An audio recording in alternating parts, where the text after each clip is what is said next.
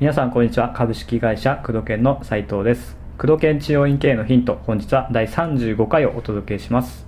工藤さんよろしくお願いします。はい、よろしくお願いいたします。はいじゃあ今日のご質問です、はい。えー継続課金について。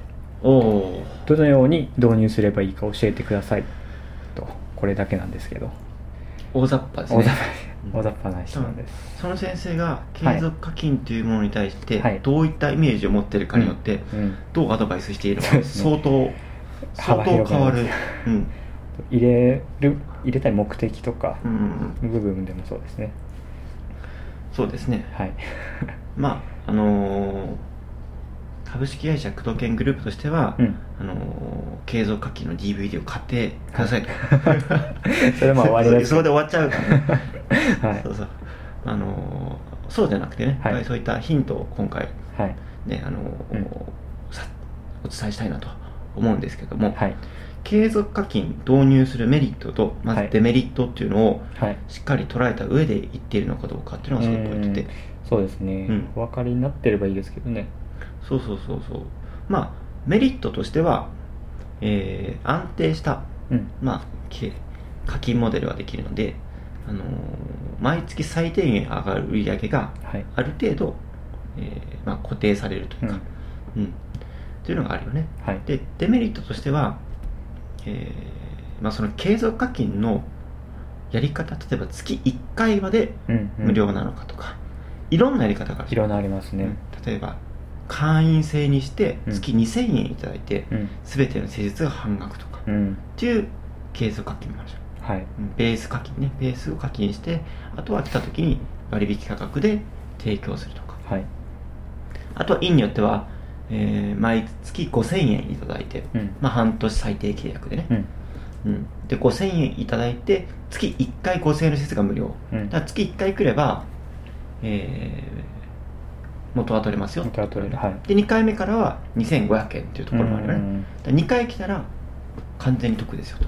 2回来たらそうです2500円得ですよという継続課金やってらっしゃるところもうんあればうん月3000円の継続課金をいただいて来たら半額ですよと、うんうんうん。っていうところもあるからね。いろんな形があるから、うん、デメリットとしてねあのー来放題にしてしまうとあのあ通い放題ってやつですね。そうそうそうそう。はいうん、繁盛している院が取り入れるとあまり良くない結果になることが多いよね。確かに。うん。すで、に繁盛している院がやっぱり継続課金にするメリットとしては患者さん側のメリットとしては、はい。安く。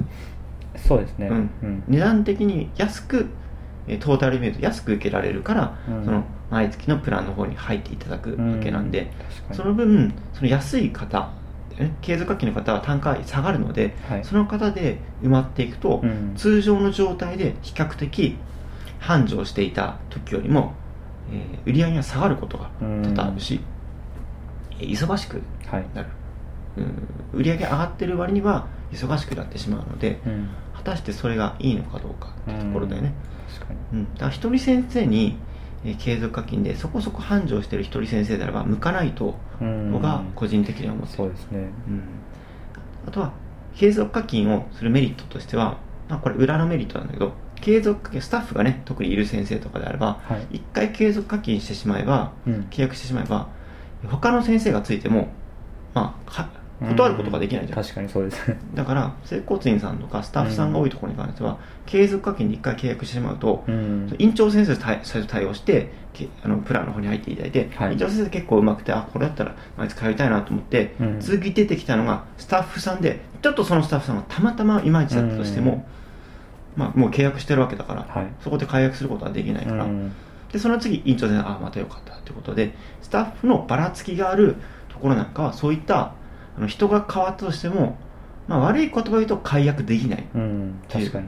うん、ああそうですね。そういう裏のメリットもあるよね、うんうん確かに。まあ悪評なんかなっちゃったらうん。ちょっと大変ですもんね。うん、うん。そうそうそうそう。まあそういったメリットもあるしデメリットとして売り上げが下がるとかもうそのプラン次第だよね。うん。例えば来放題って月1万5000円が2万円とかではい。何回来てもいいですよってやってらっしゃるところもあればあとあの月1万円で、えー、1万円いただくけど、はい。1回来たらもう1000円で受けれますよとか、うんうんうん。そういったあと午前中だけ来放題とかね。ああなるほど、うん。その来た方になんか湿布とか珍なものを売ってるってことで、まあ、いわゆるバックエンドみたいなね、うんうん。そういったので利益を上げてる先生もいらっしゃるようね、んで継続課金一言で言うといろんな形があるから、はい。うん、導入の仕方導入の仕方が今メリットデメリットだね、メリット今デメリット導入の仕方をちょっとね。導入するために必要なもの。はい。佐藤君何ですか？まず、まあ、決済の方法が、そうだね。うん。まあ、クレジットなのか、うん。まあ、例えば引き落としなのか、うん。もしくは現金一括なのかうん。そうだね。っていうところですかね。ちょっと管理の方ですね。そう、うん。あと契約書、契約書。あそうですね、契約書がねそれが甘いとね大会とか休会とかで揉めるからね、うん。だその事務的な、あのー手間は非常に増えるよね。確かに。そういった面ではひ一人先生に向かないね、うん。大会とかね、そうですね、うん。説明する時間だけでうん。経っちゃいますね。そう。まあ、説明時間も取れるし、うん。6ヶ月やったら終わるときにどうしますかって聞かなきゃいけないし、確かに。うん。契約書。契約がしっかりしてなかったりツール的なものね休会届とか、はい。引っ越しの時どうするとか、うん。そういう対応がいちいち電話でかかってきたりするからちょっとね対応の手間はかかるね。はい。あと課金についてはあのーねえっ、とクレジットその場でカードを切ってそれに対してはい。毎月継続課金できるような仕組みもあれば、ペイパルで頑張ってね、えーペイパルっていうクレジット決済システムで頑張ってやってらっしゃる先生も中にはいるし、うん。といったもう大手の方はシステム組んでね、はい。やってらっしゃるところもあれば、そうですね。うん。えーそうね、手数料もね、5%とかでうん。なんかできるから、で、毎月5000円課金してる、カードに対して課金してる、まあ、カードが一番楽、楽ですね。うん。うん。あと自動引く落としだと、その場で大体ハンコ持ってきてないから、うん。一回書いて、書いてまたハンコして持ってきてだくからうん、当然、制約率というか、そうですね。入ってその間に家族に相談したりとか。そうそうそうそう。旦那さんに相談とかうんなっちゃうから、うん。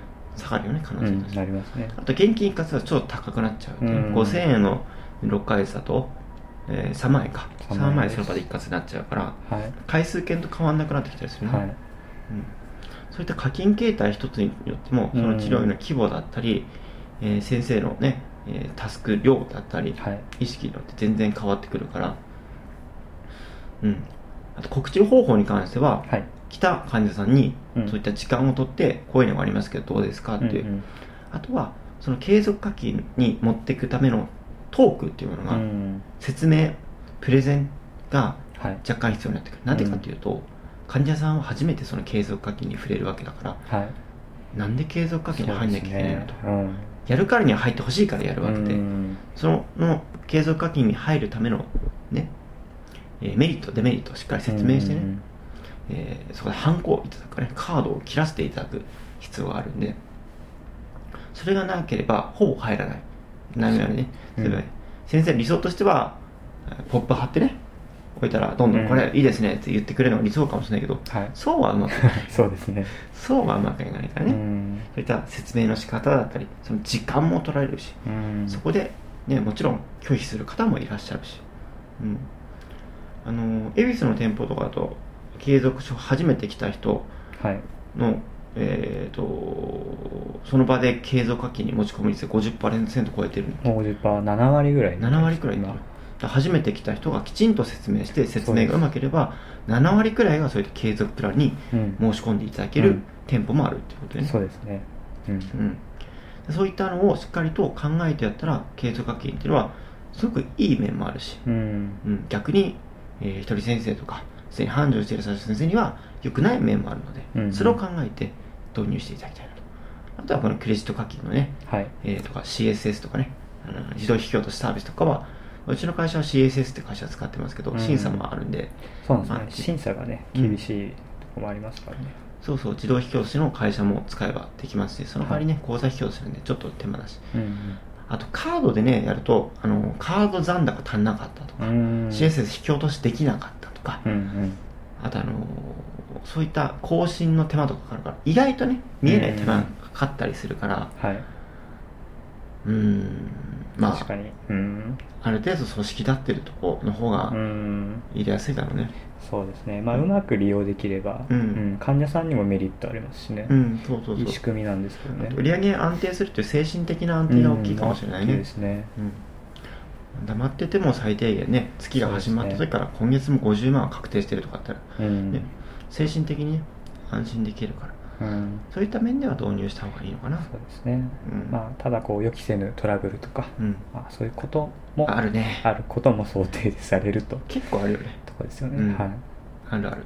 そういったのを含めてやりたいなら導入すればいいし、うんうん本当に詳しいのであればあの、まあ、宣伝になっちゃうけど DVD でね いろいろね喋ってるから、そうですね、うん。田村さんが、はい。はい。まあ、それももしよければ見ていただいたらいいんじゃないかなと思いますね,、そうですね。はい、以上ですね。はい。ということで、工藤研治療院系のヒント、本日は第35回をお届けしてまいりました。工藤さん、ありがとうございました。はい、ありがとうございました